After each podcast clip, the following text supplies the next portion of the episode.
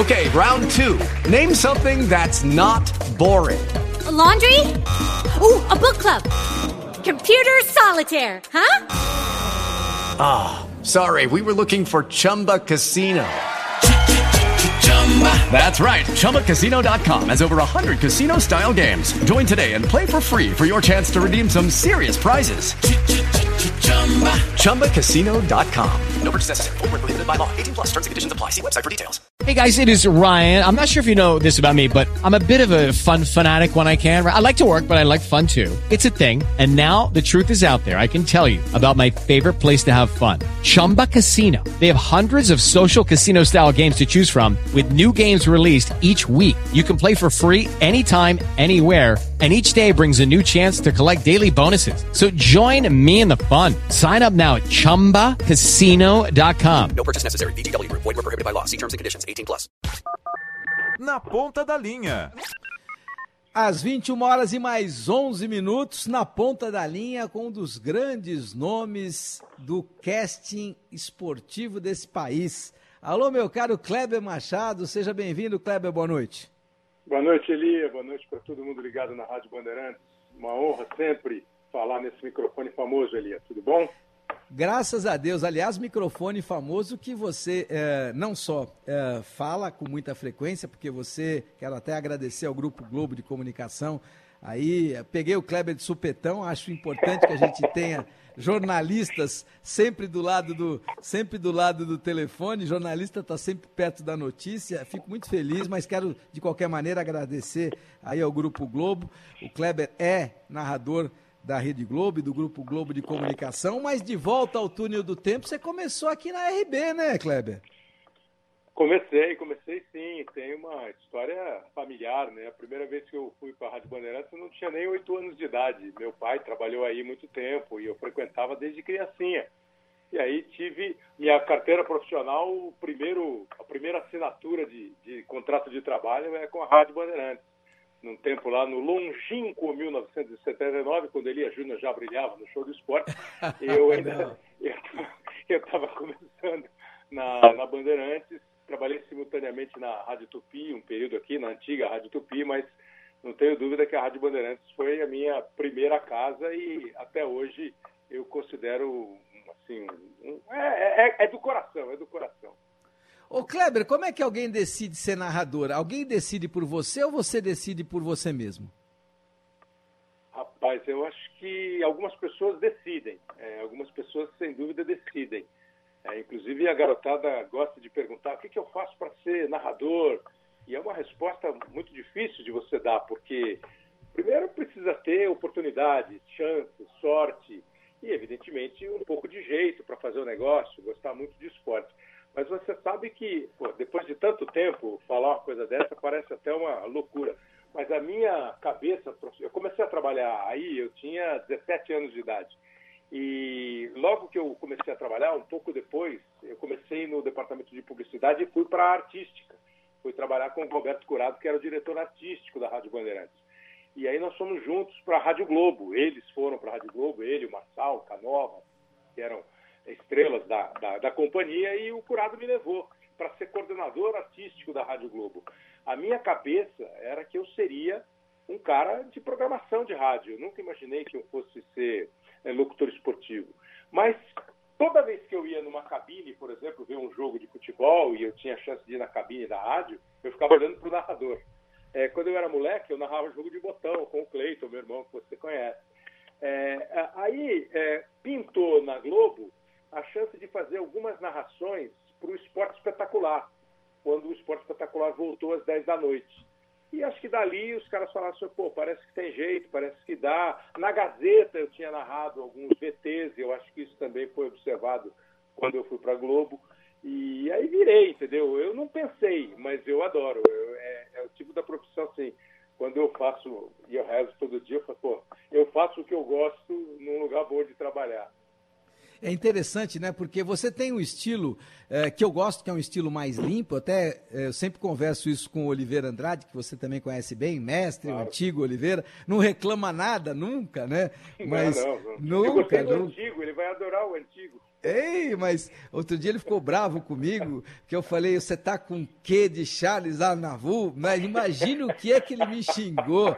Mas eu, eu adoro o Oliveira porque ele tem um vozeirão e ele tem um estilo ele tem um estilo de narração que eu gosto. Eu gosto do estilo limpo de narração. Claro que cada um tem o seu gosto, cada um Lógico. tem o seu, o seu modo, mas você é um daqueles que não tem aqueles bordões que caracterizam okay. muitos narradores. Você, como é que você definiu o seu estilo? O que é que você pensa de tudo isso, Kleber? Então, é, o, o Oliveira, eu quando eu estou em casa vendo um jogo de futebol é, ou qualquer outra modalidade, eu fico pensando assim é, se o narrador está me incomodando ou me agradando, né? É, e, e, o estilo do Oliveira, por exemplo, é um estilo que não incomoda ninguém, que é agradável. Mas o tempo foi mudando, né, Elia? E, na verdade, esse negócio de mudar é sempre... A gente acha, é que nem ver jogo da Copa de 70 e descobrir que aquilo é moderno. Né? Da Copa de 82 e descobrir que aquilo é atual. É, as coisas são meio cíclicas. Os grandes narradores, todos eles têm bordões. Todos eles têm bordões. O primeiro narrador de televisão que eu tenho na memória é o Geraldo José de Almeida, repleto de bordões, né? E bons bordões. O melhor criador de bordão para mim é o Silvio Luiz, porque ele criou bordões a partir de situações que não são exatamente ligadas com o futebol, mas que são aplicáveis a qualquer jogo de futebol. Quando o Januário de Oliveira falava assim, tá lá um corpo estendido no chão, ele não precisa forçar uma situação para usar esse bordão. Todo jogo alguém cai. Né? Todo jogo alguém fica estendido no chão. Então, acho que hoje o, o bordão, que é fundamental e faz o cara ficar famoso, e faz as pessoas repetirem na rua o bordão para ele, é, quando o, o narrador vira refém do bordão e precisa obrigatoriamente encaixar o bordão na transmissão dele, eu não acho natural. Quando é natural, o Galvão veio com o. Uh, vai, o primeiro era Sai que é sua, Tafarel, né? Aquilo foi natural, aquilo foi uma torcida, e aquilo virou um bordão. É, cada vez que o Luciano do Vale gritava gol histórico, pô, é, é, um dia saiu aquele, gol de gênio, um dia saiu, entendeu? E ele passou a usar. Então, eu, o Luciano, eu acho que era um cara de narração limpa, o Galvão é um cara de narração limpa. Então, assim, é, um bom bordão faz o cara faz bem para o narrador. Um bordão forçado, eu não gosto. Eu às vezes tenho meio vergonha de ficar forçando o bordão, entendeu? Criar um bordão só por criar, só para usar. Mas eu acho que é, uma, é um recurso espetacular, porque os, o, você vai lembrar dos grandes narradores pelos grandes bordões. Que eu ando na rua e de vez em quando o cara abre o vidro do carro e grita para mim: hoje não, hoje sim, entendeu? não, mas você sabe que você sabe que eu, eu lembro do narrador quando ele, quando ele me emociona, né? Não pelo bordão, pela uhum, emoção que ele consegue transmitir naquele momento mais importante. E, e, são narradores como você, como foi o Luciano, como é o Galvão e, e alguns outros, é, que eu gosto muito, porque é o meu estilo. Cada um tem o seu, né? Eu já falei aqui claro. do Oliveira, não quero cometer injustiças. Né? De repente, em alguns casos, eu até gosto quando o Milton Leite coloca lá um bordão no meio, fica engraçado, fica leve. Mas é aquilo que você disse tem que ser leve, tem que ser natural, não pode natural. ser é, não pode ser uma coisa forçada que você busque obrigatoriamente aquele Exatamente. bordão, aquele bordão. Você estava citando alguma coisa interessante, né, que a gente via no passado e de repente achava que que ah, hoje acontece no futebol moderno. E eu tava, eu até apresentei na Band no domingo o jogo entre São Paulo e Barcelona, onde São Paulo uhum. venceu o Barcelona por 2 a 1 naquela decisão histórica do Campeonato Mundial de 92, lá no Estádio Nacional de Tóquio. E eu vi o time do Tele, principalmente no segundo tempo, marcando alto o time do Barcelona. Claro. E, e, ninguém falava de marcação alta, de marcação no último terço do campo. Interessante claro. essas colocações, não, Kleber? É, o, o, o, Luxemburgo, às vezes, é criticado, e às vezes até ele merece uma outra crítica, quando ele é, contesta tudo e diz que o futebol só mudou no vocabulário, mas muitas vezes você percebe que o vocabulário muda e a ação é a mesma, né? É, é só voltar um pouquinho nessa questão de narrador de bordão, e tem um outro detalhe muito importante, né? É, no tempo que a gente começou e, e, e ficou mais é, tempo no ar, eu, você, é, eram poucos canais e poucos narradores, né, Elia?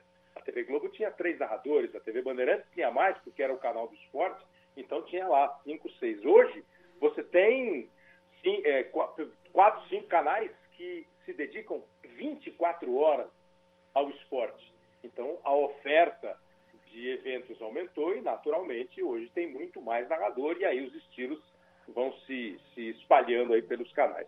Mas nesse caso aí, por exemplo, o Tostão sempre fala, né, é, escreve, é, pô, você, mais ou menos, nós somos mais ou menos da mesma faixa etária, é, a gente ouvia os caras falar que o time está marcando por pressão, sob pressão, marcação-pressão, que não é nada mais do que marcação alta. A seleção de 70 tinha a hora do jogo que ela estava toda no campo de ataque e tinha outro momento que ela estava, como você gosta, toda atrás da linha da bola. Da mesma maneira, a seleção de 82, a de 94, eu penso que a dinâmica do futebol, o movimento do jogador, mais do que a dinâmica do jogo, ele é muito parecido, sempre. É, o que muda é o material, a condição física, o espaço reduzido, o jogador chega muito mais rápido para fazer uma jogada do que ele chegava. Mas assim, se você pegar um jogo e contextualizar o tempo, mas o que aquele time fazia naquele tempo que o tornava um time melhor do que os outros, você vai ver que tem muito do desenho de uma equipe hoje considerada é, boa equipe, é, das principais do mundo. O jeito de jogar, eu acho que não mudou muito. Mudou isso, a intensidade, a força e o vocabulário sendo o último terço do campo. Fala a verdade. Quando você ouviu o último terço do campo? Ah, muito chato, né? Muito chato. Aliás, aliás eu tenho, eu tenho, conta, né?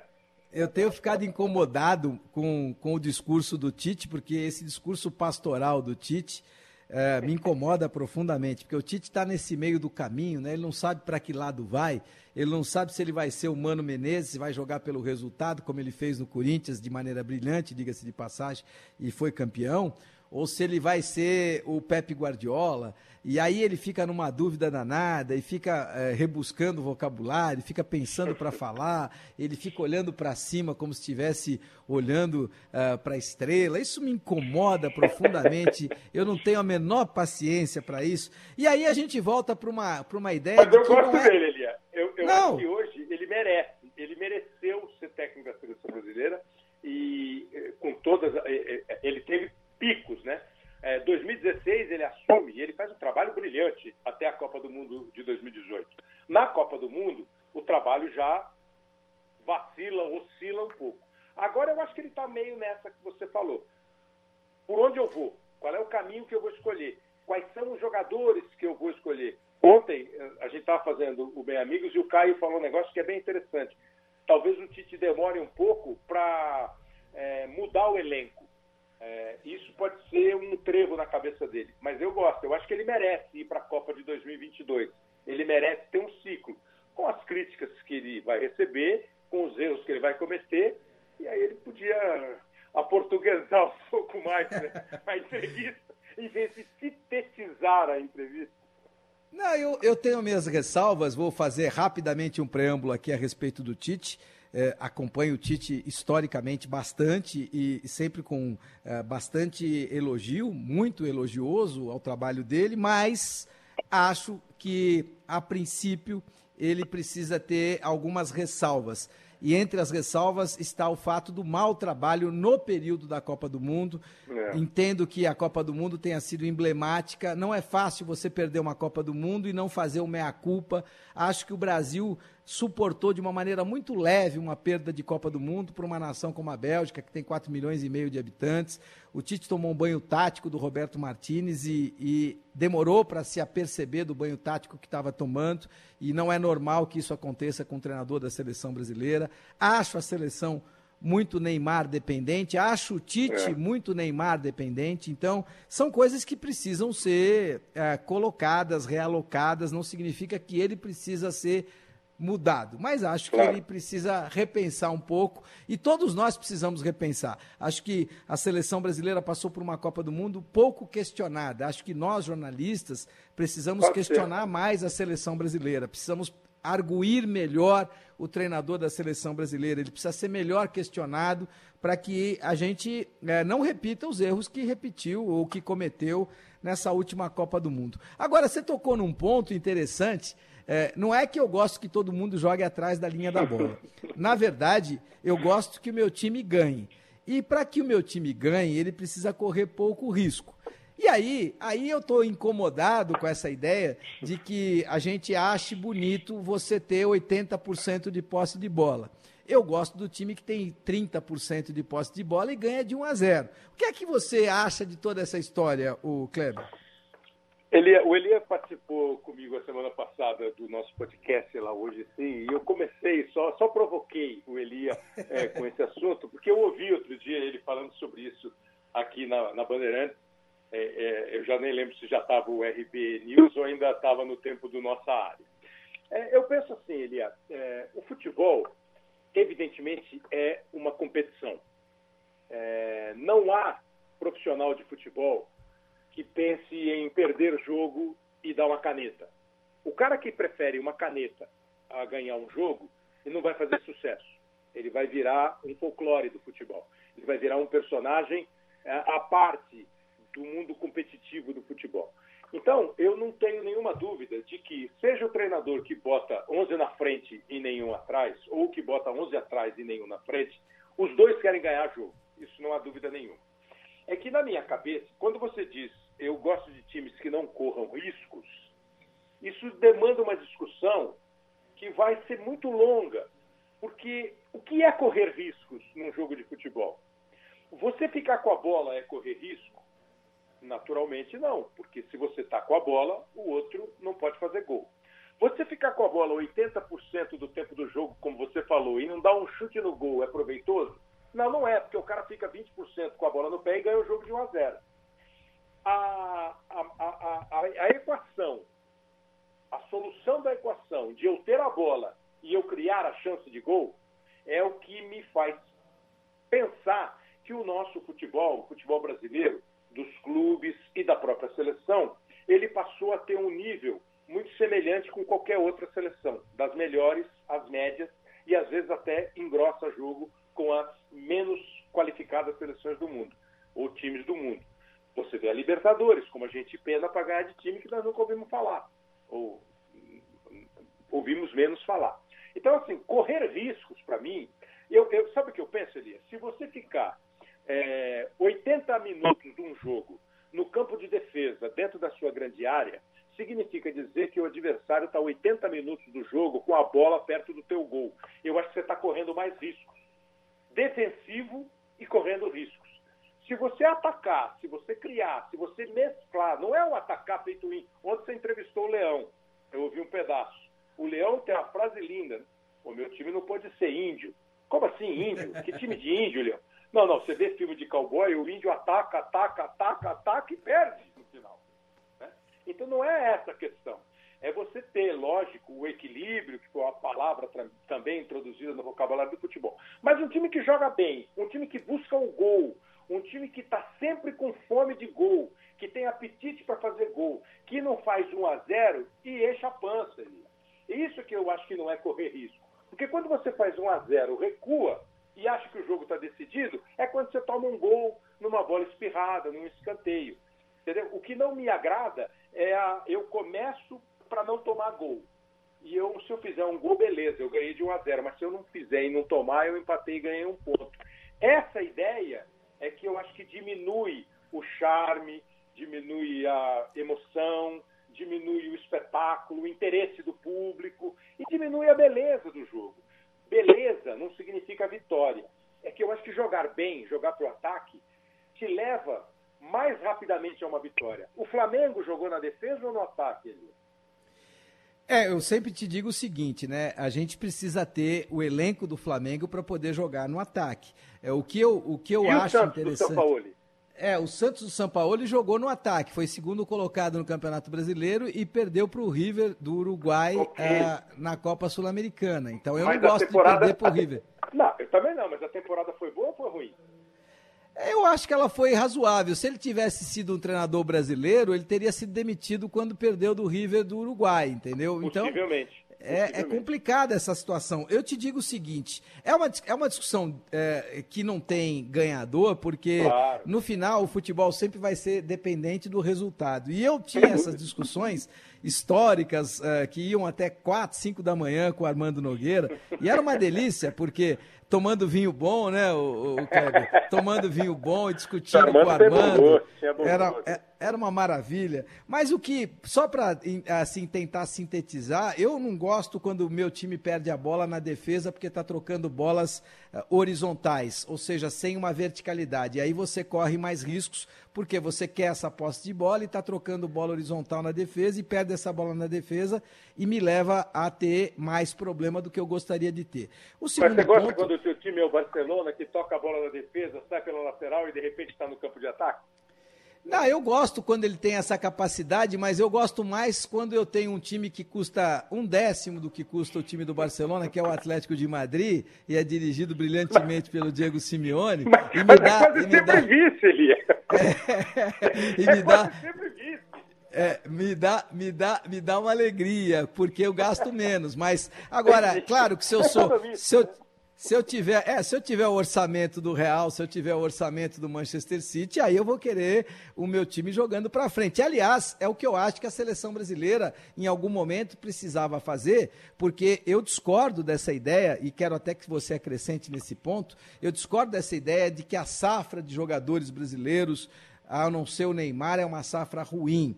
Você tem jogadores brasileiros espalhados pelos melhores times do mundo. Você tem jogadores es- brasileiros disputando a Champions de maneira altamente qualificada. E aí, aí vem uma Copa do Mundo e a gente volta com aquela ideia de que, olha, a safra brasileira não é tão boa. Mas pera um pouquinho, por que, que os caras pagam tanto, então, para os nossos jogadores? O que falta é treinador competente para fazer esses caras jogarem. Acho que é mais ou menos por aí. O que, que você acha?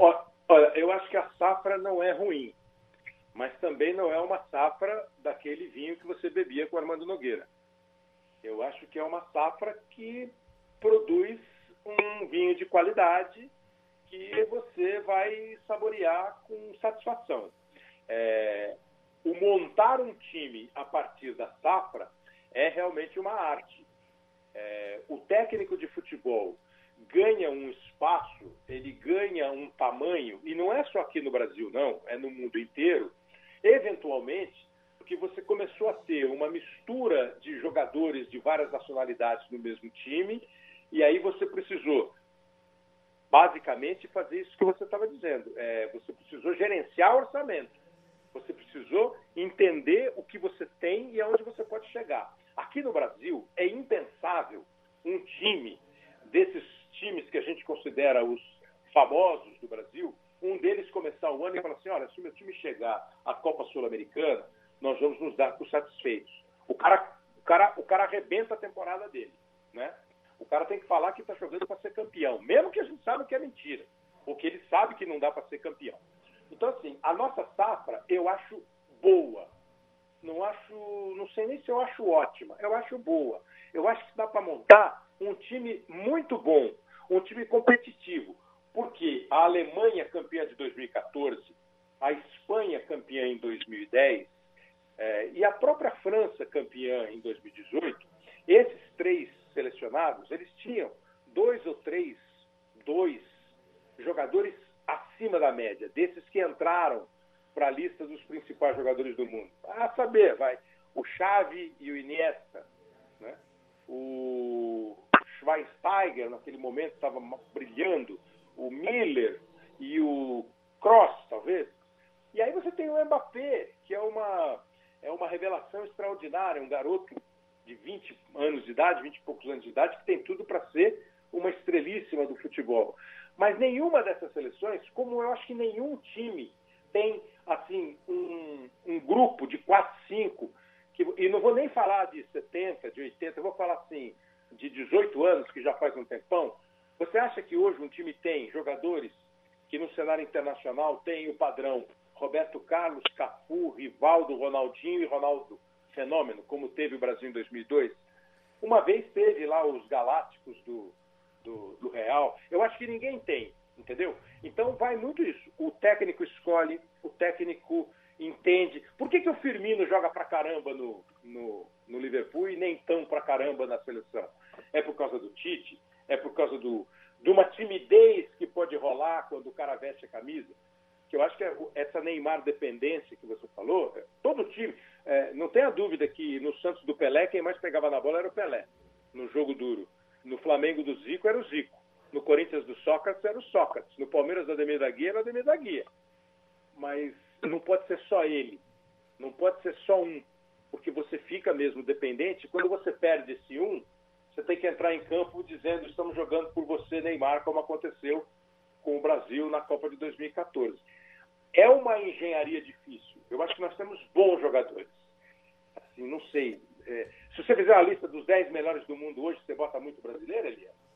Não, não, se a gente fizer a lista de 10 melhores, nós vamos colocar um brasileiro só, talvez dois, talvez porque o Alisson, é, por causa do Alisson que é goleiro, mas, mas é. não mais do que dois. Mas é fato que a gente tem um bom grupo, um grupo acima é. da média. Mas, mas eu, talvez eu, você ache um de cada país, hein, Elias? Você é, não é, dois nem de lugar nenhum.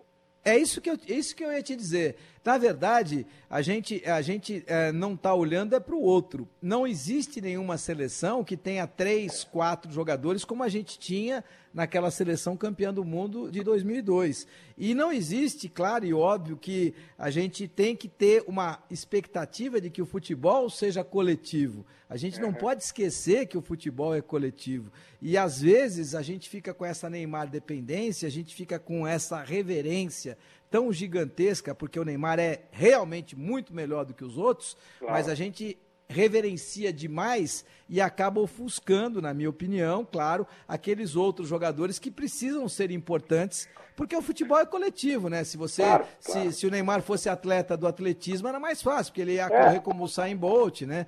Aí tudo bem, mas ele não é, ele é jogador de futebol, precisa da equipe, é. né? Então, é interessante essa colocação. É, porque você precisaria escolher, por exemplo, em 1994, a seleção brasileira tinha um bom time, que foi muito criticado, eu mesmo, várias vezes, não achei nada extraordinário, mas tinha uma, um pessoal muito unido e a fim de ganhar. E aí teve o Carlos Alberto Parreira, teve os seus momentos brilhantes, os seus momentos menos competentes, é, também, como todos nós, pode ser criticado e elogiado, mas naquele dia, naquele ano, naquela Copa, ele resolveu montar um time que corresse poucos riscos, como você gosta, e que tinha lá dois caras que iam decidir.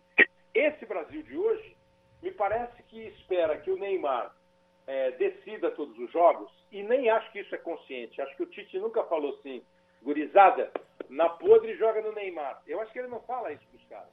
Eu acho que virou um, tipo um imã, meio no subconsciente de todos eles. Só que para fazer isso, você precisa armar um esquema que ofereça isso para ele. E você acha que hoje é possível isso no mundo? Eu acho que não é possível. Eu acho que você não consegue mais jogar uma partida esperando que um jogador decida. Você pode fazer até desse jogador o artilheiro da Copa do Mundo. Não sei se você faz a sua seleção campeã do mundo. Então, e, e, e isso de montar, como você disse, se nenhuma seleção tem dois, três, por que, que algumas seleções conseguem, durante vários períodos, um resultado mais eficiente? Um, isso não acontece muito mais no mundo. A seleção da França é eliminada na primeira fase numa Copa e ganha outra. A França ganhou a Copa de 98 e foi eliminada na primeira fase de 2002. Então, é, esse ciclo de quatro anos, nos tempos atuais, ele muda demais o perfil de um time, o caráter de um time, e o caráter no sentido que esse time foi feito porque ele vai ganhar.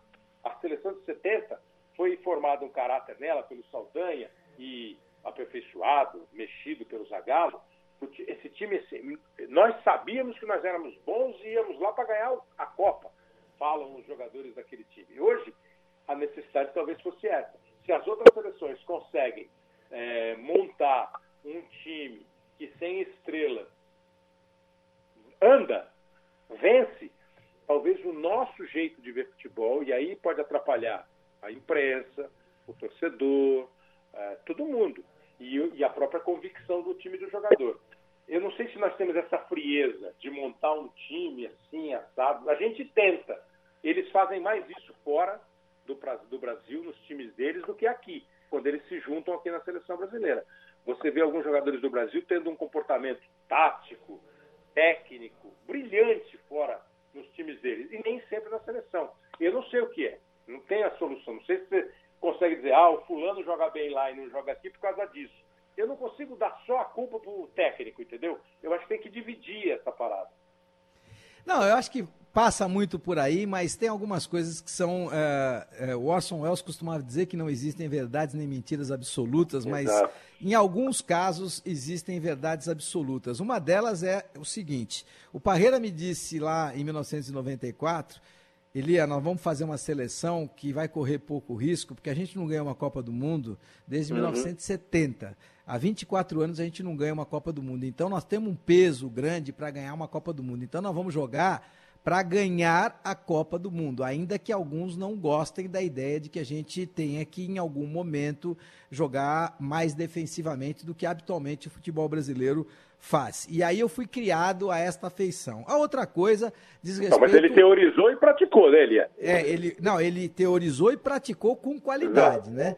Com eficiência. Aí você pega e a gente tem uma, uma história que também é verdade absoluta, né? A Copa do Mundo, que é o nosso grande objetivo, que para mim, ô Kleber, sinceramente, eu não me adianta nada ganhar a Copa América, a Copa das Confederações, pode levar para você, eu não quero saber. Eu Você nem lembro quando é que eu. Eu quero ganhar a Copa do Mundo. Eu gosto de ganhar a Copa do Mundo. Eu gosto de ganhar a Olimpíada. Aí, aí, aí a gente entra numa Copa do Mundo e a partir das oitavas de final a competição é eliminatória. Não é nem mata-mata, é só mata. Então você vem com um treinador que começa a correr muito risco, começa a ficar de cabelo arrepiado, entendeu? Quando eu tinha cabelo, né? Agora eu não corro mais. Mas o Tite corre isso. Não, mas o Tite não sabe para que caminho ele vai. O Tite, o pior, o pior dessa, dessa pandemia, o, o, o Kleber, que a gente não falou nela, graças a Deus, que eu tenho falado tanto nela, é, o pior dessa pandemia é que a gente não sabe o final. Então, o grande problema é quando, se você soubesse que, olha, a partir de 1 de setembro a vida volta ao normal, todo mundo se programa para a partir do dia 1 de setembro a vida voltar ao normal. O grande problema das nossas vidas é quando você não tem o horizonte e quando você não sabe o caminho. Eu acho que o problema real do Tite e grave para a seleção brasileira é que ele não está com o caminho definido. E aí ele tem um feudo lá de jogadores que ele gosta de levar sempre, mas ao mesmo tempo tem jogadores que são importantes que ele não pode abrir mão. Ele tem uma reverência em relação ao Neymar que é descabida, na minha opinião. Então ele está meio que perdido. Mas ele tem experiência necessária para se reencontrar, né? É o que a gente espera, né? É, é por isso que eu te interrompi aqui lá para falar que o Parreira, em 94, ele teorizou e praticou. É, e depois disso, eu fico pensando, o Luiz Felipe, em 2002, o Luiz Felipe é, era muito menos a cara do Luiz Felipe, o jeito de jogar daquela seleção de 2002, do Luiz Felipe que a gente idealizou. Né? Ele fez um time que teve é, muita disciplina tática, é, muito, muito posicionamento em campo e brilho individual. né? A seleção do Parreira de 2005, que ganhou a Copa das Confederações, que, que não é a preferida do Elia, e foi um fracasso na Copa de 2006, foi porque às vezes eu acho que por isso que eu digo que assim, o técnico ele tem que ter a teoria e botar na prática. Nem sempre né, tem a frase famosa, né? É, a teoria na prática é outra. Mas quando um treinador opta por um jeito de jogar e faz o time jogar daquele jeito, ele vai aguentar a crítica porque ele foi convicto daquilo. Talvez hoje nós tenhamos isso que você falou. Qual é o caminho que nós vamos? Sabe, você está lá na, na bifurcação, sabe o filme que o cara fala assim, é oeste, leste, para onde eu vou? E alguém escolhe o caminho. Talvez essa seja a primeira atitude a ser tomada. É, porque senão você fica pegando, "Ah, eu quero ser protagonista e joga com 10 atrás, você está enganando. Né? Ou eu quero de- jogar na defesa todo o tempo, e aí você escala back, você está enganando. É, primeiro, qual é o meu objetivo? E aí eu vou praticar essa teoria que eu bolei. Mas convoque os jogadores, essa que é a minha grande dúvida. Elia. Você convoca um jogador, qual é a, qual é a boa? Você inventa um esquema e convoca um jogador, olha quais são os melhores jogadores e pensa um esquema para eles? Essa segunda me parece ser a boa. Você não acha que hoje o Bruno Henrique, o Gabriel, eventualmente o Everton Ribeiro, o Gerson, esses caras não têm espaço na seleção brasileira? Vai dar certo? Não sei se vai dar certo.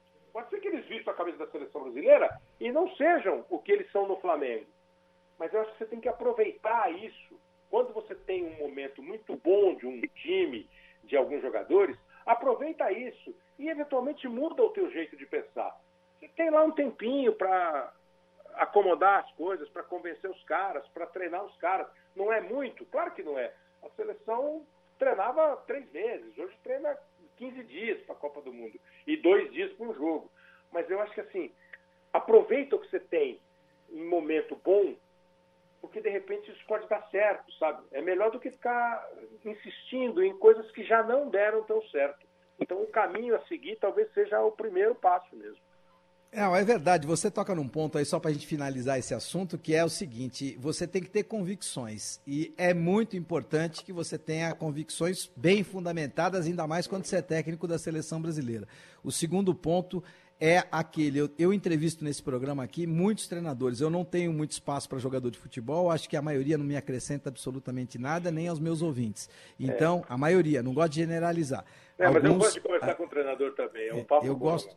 Eu gosto muito de conversar com o treinador. E os treinadores inteligentes, eles me passam o seguinte: você pode adorar um sistema de jogo, mas você tem que adorar mais os seus melhores jogadores. E é. então, diante dos melhores jogadores, você põe todos os seus melhores jogadores no papel e aí você tem que encontrar um sistema de jogo que faça com que os seus melhores jogadores possam ter as melhores atuações, porque claro. é com eles que você vai ter que contar é com eles que você vai ter que contar, e aí eu acho que esses são realmente os melhores. Por é, falar é, em melhor. isso não seja, e que isso não seja mal interpretado, é, naquele pô, mas peraí, se eu pegar e fizer o fulano jogar como ele joga no time dele, o outro jogar, eu não consigo mandar o time. Não, você pode é, convencer, explicar para aquele jogador que ele pode jogar um pouquinho diferente do que ele joga no time dele, mas ele vai jogar à vontade, ele vai conseguir fazer. É o bom e velho papo do Rivelino em 70. Ó, quando a gente tiver sem a bola, ajuda aqui. Quando tivesse com a bola, faz o que você sabe fazer. É, não, quando, quando você tem a ideia de que o jogador se sinta à vontade dentro de campo e o treinador consiga fazer com que ele fique à vontade dentro de campo e ele é talentoso, uhum. aí a coisa tende a andar, né? É natural que ela ande. Ô Kleber, por falar em talentoso, eh, quem são os seus narradores? Eh, quando você sonha, você sonha com qual narrador?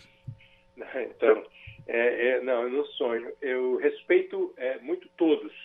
Eu respeito muito a história.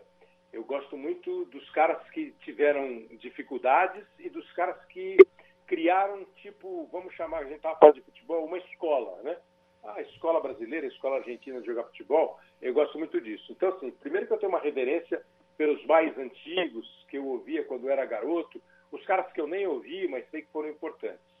É, tem um que, por exemplo, que foi para mim assim, é, é, é, duro citar nome, porque aqui na Bandeirantes é, foi onde eu comecei a ouvir futebol. É, por Fiore Giliotti, N. Rodrigues, Flávio Araújo, Zé Paulo, que narrava futebol, Borg Júnior, e os caras foram chegando. Era um time, é, foi o time com, com o qual eu aprendi a ouvir futebol. Mas, por exemplo, aí quando você fica adulto, e aí você vai escolher as suas preferências. O Osmar Santos.